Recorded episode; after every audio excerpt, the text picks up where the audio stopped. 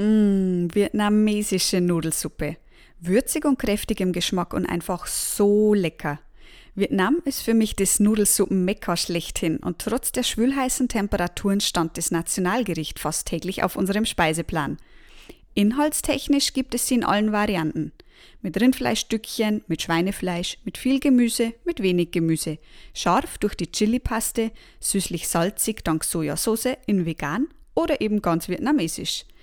Oder eben mit einer ganz besonderen Art von Einlage, wie sie mir serviert wurde.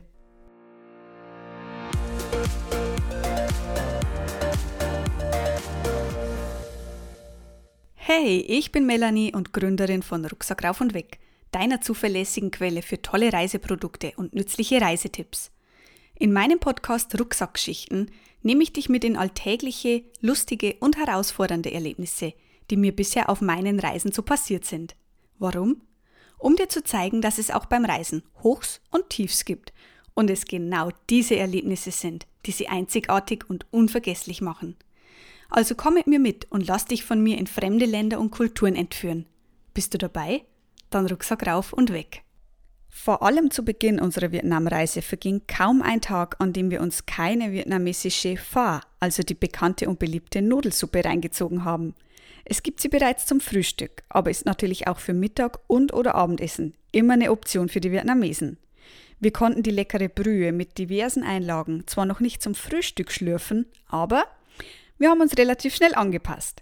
So landete die Suppe auch bei uns relativ schnell auf dem Frühstückstisch. Was? Das kannst du nicht glauben und wäre nichts für dich? Hm. Dann solltest du definitiv mal für eine längere Zeit nach Vietnam reisen. Aber ja, ich konnte mir das am Anfang natürlich auch nicht vorstellen, dass die Suppe mal Brot und Aufstrich oder gar Müsli ersetzt. Doch so sehr Florian und ich die vietnamesische Pho lieben, so schräg war auch mal unsere Erfahrung in einem Restaurant dazu. Habe ich schräg gesagt? Ich meine natürlich eklig. Denn ja, im ersten Moment war es richtig eklig. Es war einer dieser Tage, wo wir auf dem Weg durch die Stadt waren. Eine Sehenswürdigkeit hier, eine andere dort, dazwischen leckerer vietnamesischer Kaffee, dann wieder weiter und zum Abschluss ins Restaurant auf eine wärmende Suppe, denn es war ja noch nicht warm genug. Wir hatten richtig großen Hunger. Da die Speisekarte aber ausschließlich auf Vietnamesisch war, konnten wir uns keinen großen Reim auf die angebotenen Gerichte machen. Flo entschied sich daher für einen klassischen Pfannkuchen, der entweder vorab gefüllt wird oder den man dann am Tisch noch selbst mit frischen Zutaten befüllen kann. Dabei ist alles möglich, von Gemüse über Fleisch und Fisch bis hin zu Sprossen, Bambusstücken, Kokosfleisch, diversem Grünzeug, Limettensaft und, und, und. Schmeckt echt lecker, das kann ich dir an dieser Stelle verraten und solltest du unbedingt probieren. Und für mich es sollte es ein Pott voll heißer, dampfender Suppe sein. Nur welche, das wusste ich nicht, denn alles, was ich auf dieser Speisekarte lesen konnte, war Faux bla bla bla.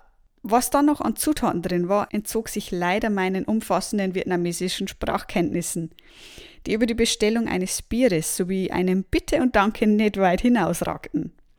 Aber was soll's, Suppe ist schließlich Suppe, oder?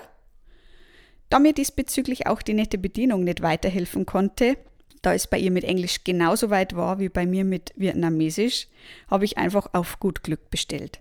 Fleisch aß ich ja zu der Zeit noch liebend gern und bislang bekam ich sie immer mit Rindfleisch und oder Schweinefleisch. Was sollte dieses Mal also anders sein?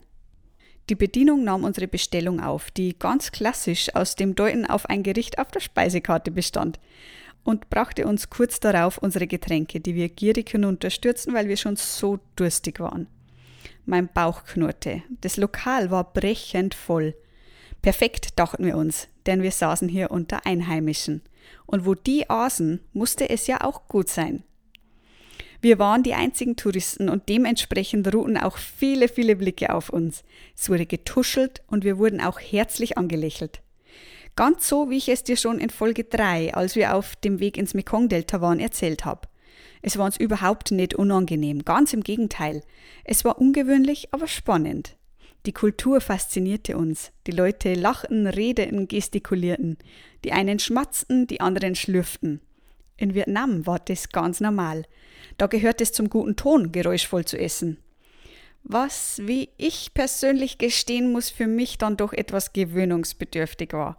Vor allem das Schmatzen konnte ich nicht gut ab und es gab während unserer drei Monate vor Ort noch die ein oder andere Situation, wo ich es als richtig eklig empfand. Aber wie sagt man noch so schön? Andere Länder, andere Sitten.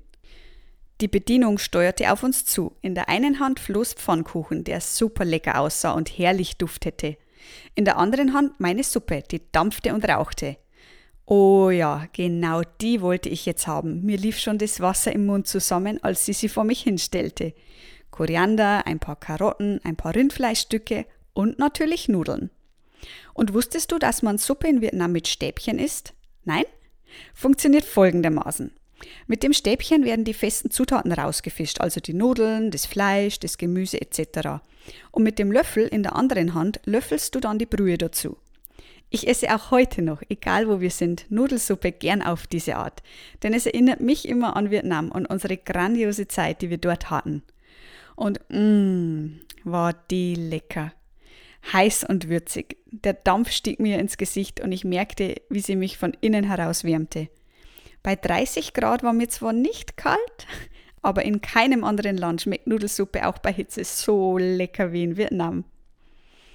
Ich fischte mit den Stäbchen ein paar Nudeln heraus und schlürfte mit dem Löffel die Brühe nebenher. Und damit mir nichts von den leckeren Zutaten entgeht, rührte ich die Suppe einmal komplett um.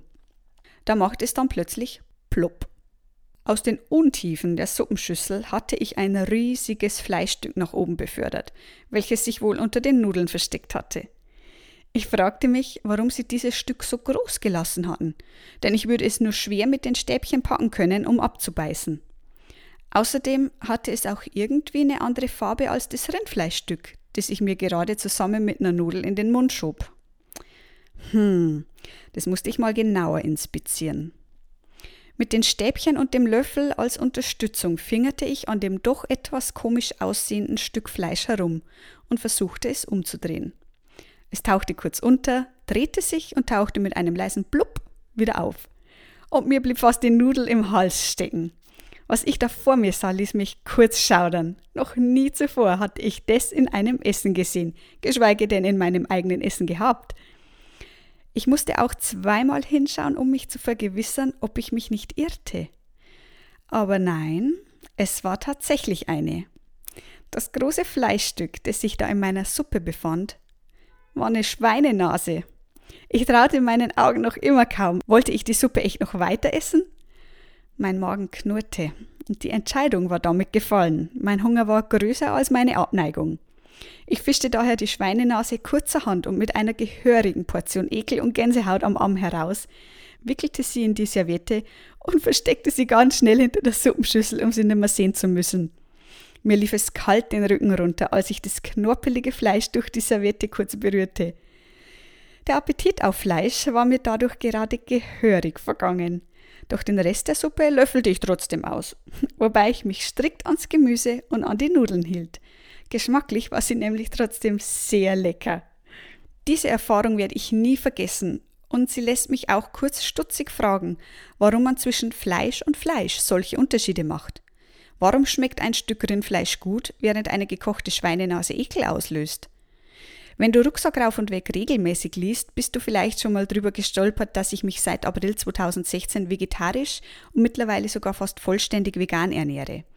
In Vietnam selbst hat mir das zwar einen gewaltigen Dämpfer verpasst, aber abgeschreckt hatte es mich auch nicht, sodass ich trotz dieser Erfahrung weiterhin Fleisch aß. Und da Vietnam generell ein sehr fleischlastiges Land ist, erschien es mir ganz normal.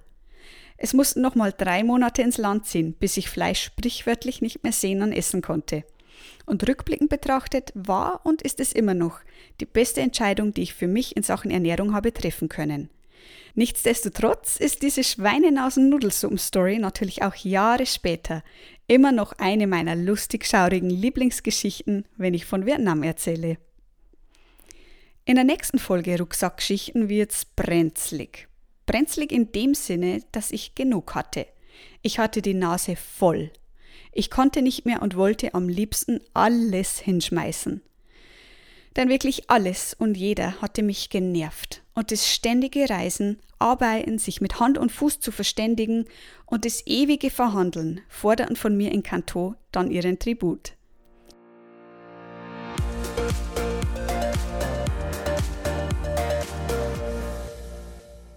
So, vielen lieben Dank an dich fürs Zuhören und fürs Dabeisein bei der heutigen Rucksackgeschichte.